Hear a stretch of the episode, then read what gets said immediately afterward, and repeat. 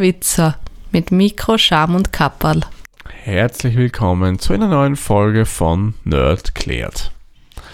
Nicht nur zu Zeiten von Homeoffice, sondern auch generell, wenn es jetzt um diverse Webdienste geht, um Social Media, um Webshops etc. etc. ist das heutige Thema äußerst relevant. Die Rede ist von Two-Factor Authentication oder zu Deutsch der Zwei-Faktor-Authentisierung. Auch anderer Begriff dafür wäre die Multi-Factor Authentication. Für viele, ich weiß, ist dieses Thema, die Zwei-Faktor-Authentisierung, etwas Lästiges, weil da muss man was bestätigen und so weiter. Aber das System bringt einfach ein Mehr an Sicherheit und darum habe ich mir gedacht, und vor allem, wenn wir momentan viele von euch im Homeoffice tätig sein werden, werden wir uns mal genauer anschauen, was bringt uns das System an Sicherheit oder wie bringt uns das Sicherheit und vor allem, wie funktioniert das Ganze.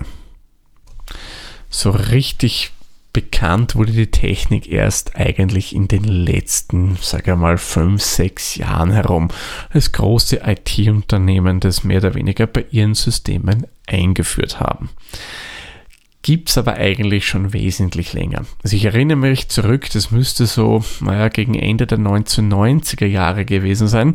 Da war ich bei jemandem zu Besuch, der bei einem großen europäischen IT-Unternehmen gearbeitet hat oder ich nehme an, er wird noch immer dort arbeiten. Das war auch noch so die Zeit, wo, naja, Tamagotchi noch ein bisschen in waren. Und da hat er mir eben ein Gerät gezeigt. Und ich dachte im ersten Moment, okay, ein Erwachsener, der mir ein Tamagotchi zeigen will, aber nein, auf dem Display war eben nicht dieses kleine Wesen dort zu sehen, sondern immer wieder Zahlen, die so, ich glaube, 30 Sekunden lang angezeigt wurde und dann hat sich der Code geändert. Damals war ich noch nicht so drin in der IT und habe mich gefragt, für was das ist und habe die Frage dann auch der Person gestellt und die hat mir das dann erklärt. Und zwar Damals gab es auch nicht so groß DSL-Leitungen, da hat man sich noch so richtig eingewählt, so mit klassischen alten analogen Modems oder ISDN-Modems.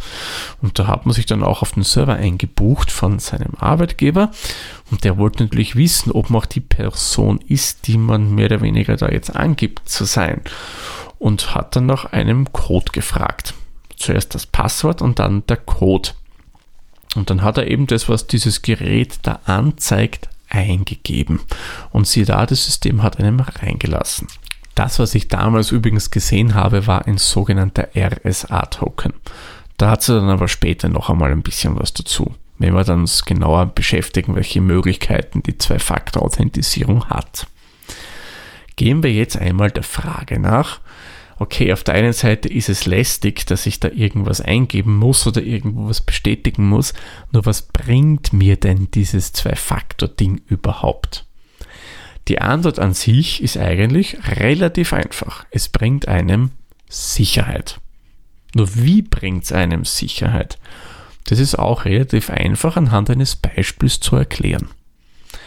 Nehmen wir mal an, eine Person möchte sich bei einem x-beliebigen Dienst im Internet anmelden. Ein Social Network, ein Cloud-Service, ein Bilderdienst, was auch immer. Diese Person gibt die E-Mail-Adresse an und muss ein Passwort frei wählen. Der Großteil der Benutzer nimmt ja leider nach wie vor keinen Passwortmanager, der einem wirklich wunderbar kryptische Passwörter generieren kann mit 16 Stellen und noch viel mehr mit zig Zeichen, wo man sich garantiert sicher sein kann, das merkt man sich nie. Die meisten Leute, was machen die? Die nehmen eigene Passwörter. Viele leider immer das gleiche, was eigentlich ganz, ganz schlecht ist, denn wenn man einen Account von der Person knackt, kommt man überall rein. Außer man hat zwei Faktor, dann vielleicht eher schwieriger. Aber egal, kommen wir zu unserem Beispiel zurück. Person meldet sich eben an und vergibt ein Passwort. Eines, das sie sich leicht merken kann. Das sind in der Regel irgendwelche Begrifflichkeiten, die mit einem persönlich zu tun haben muss jetzt nicht so einfach zu erraten sein, wenn man die Person kennt, aber es sind Wörter. Manche geben vielleicht noch ein Buch, also ein Buchstaben, eine Zahl dazu oder irgendein Sonderzeichen. In der Meinung, das würde das ein bisschen sicherer machen. Tut es in gewisser Art und Weise auch, aber für Hacker ist das Ganze dennoch knackbar. Denn die bedienen sich dann sogenannter Brute Force Attacken. Unter einer Brute Force Attacke versteht man folgendes. Da ist ein Programm, das die Login-Daten, zum Beispiel jetzt die E-Mail-Adresse hernimmt, des Benutzers, der sich gerade eben den Account angelegt hat. Und dann probiert es verschiedene Passwortkombinationen durch.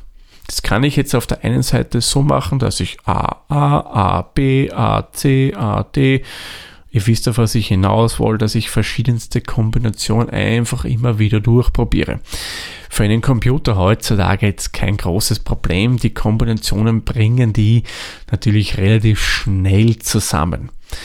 Was natürlich das Problem ist, desto länger das Passwort, desto mehr mögliche Kombinationen, desto länger dauert das Ganze natürlich. Und vor allem, wenn ich dann auch noch ähm, Wörter verwende, dann ist es für das ganze System noch einfacher, das zu erraten, unter Anführungszeichen. Also eine Brute Force Attacke ist eine Attacke, wo ein Automatismus verschiedene Kombinationen durchprobiert. Eine Verfeinerung davon wäre die sogenannte Dictionary Attack. Da verwendet das Programm Wörterbücher im Hintergrund und nimmt gleich ganze Wörter und probiert diese immer wieder aus, um das Passwort mehr oder weniger zu erraten. Gehen wir jetzt mal davon aus, dass die Software des Hackers das Passwort erraten hat. Jackpot. Der ist in dem Account drinnen, der kann mit den Daten machen, was er möchte. Naja, das ist nicht so ideal, oder? Jetzt könnte man natürlich entgegnen, naja, dann nimmt man halt ein schwierigeres Passwort. Ich habe ja vorher bereits Passwortmanager erwähnt, die ihm dabei helfen, das wirklich super ist, denn man erschwert den Hackern damit wirklich das Leben massiv, zumindest aus momentaner Sicht, weil 28 Zeichen oder mehr, man es reichen schon 20 Zeichen mit wirklich den wildesten Kombinationen darin, das dauert schon eine Weile, bis das Programm das errechnen oder sagen wir mal erraten kann. Also wie gesagt, bringt einem mehr Sicherheit. Doch wenn er auch das irgendwann einmal geknackt hat, kann der eigentlich machen, was er will, weil der kommt rein in den Account. Und genau da ist es jetzt, wo die Two-Factor Authentication einem ein Mehr an Sicherheit bringt. Denn nach der Eingabe des eigentlichen Passworts, das wir bei der Registrierung festgelegt haben, will das System noch einen zweiten Code haben der hat meistens so um die sechs Stellen und besteht in vielen Fällen aus Ziffern. Man, das variiert natürlich von Anbieter zu Anbieter. Das können schon auch mal acht Stellen sein, das können vielleicht auch mal ein bisschen weniger sein, lass es vier oder fünf sein. Jetzt könnte man natürlich wieder hingegen, ich habe vorher erklärt, dass ja eine Software, das mehr oder weniger die Kombinationen durchprobieren kann, das kann sie dann auch bei dem machen. Ja, könnte sie schon machen. Nur da haben wir ein Problem oder da hat der Hacker ein Problem. Diese Zwei-Faktor-Codes, die man da eingeben muss nach der Passworteingabe, die gelten nur für einen äußerst geringen Zeitraum. Lass es jetzt einmal 15 Sekunden sein. 15 Sekunden mag für einen Computer auf der einen Seite wirklich sehr viel Zeit sein, aber es ist auch zu wenig, dass der die Kombination errät. Somit bringt es nicht viel hier mit Software anzusetzen, um das zu knacken, weil die Zeit relativ gering ist. Und genau das ist jetzt eben das, was uns das Maß an Sicherheit bringt.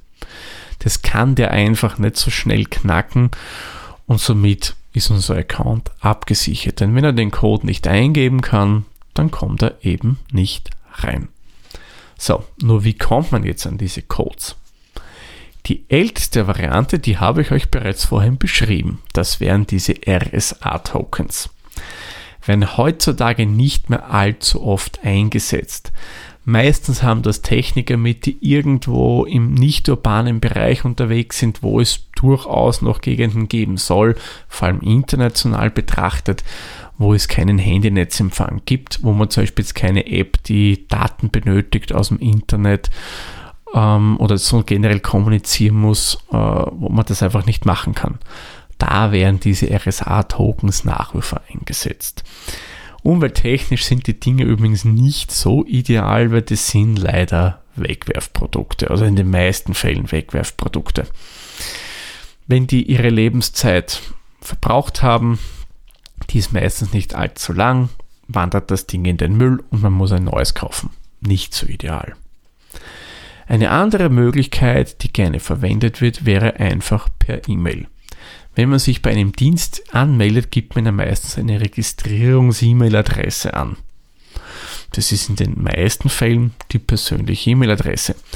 Gibt man das Passwort ein, bekommt man nach kurzer Zeit eine E-Mail zugeschickt und dann kann man den Code eingeben, der in dieser E-Mail steht.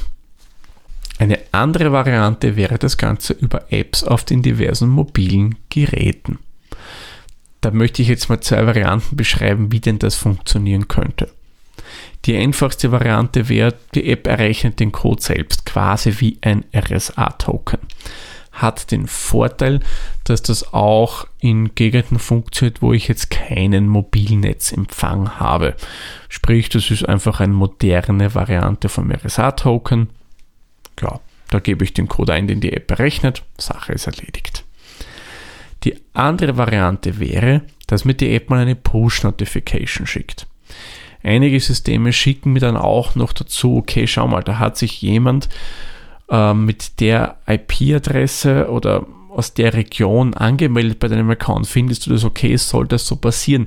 Da kann ich mal erlauben sagen. Und dann generiert mir die App einen Code, den ich wiederum eingebe.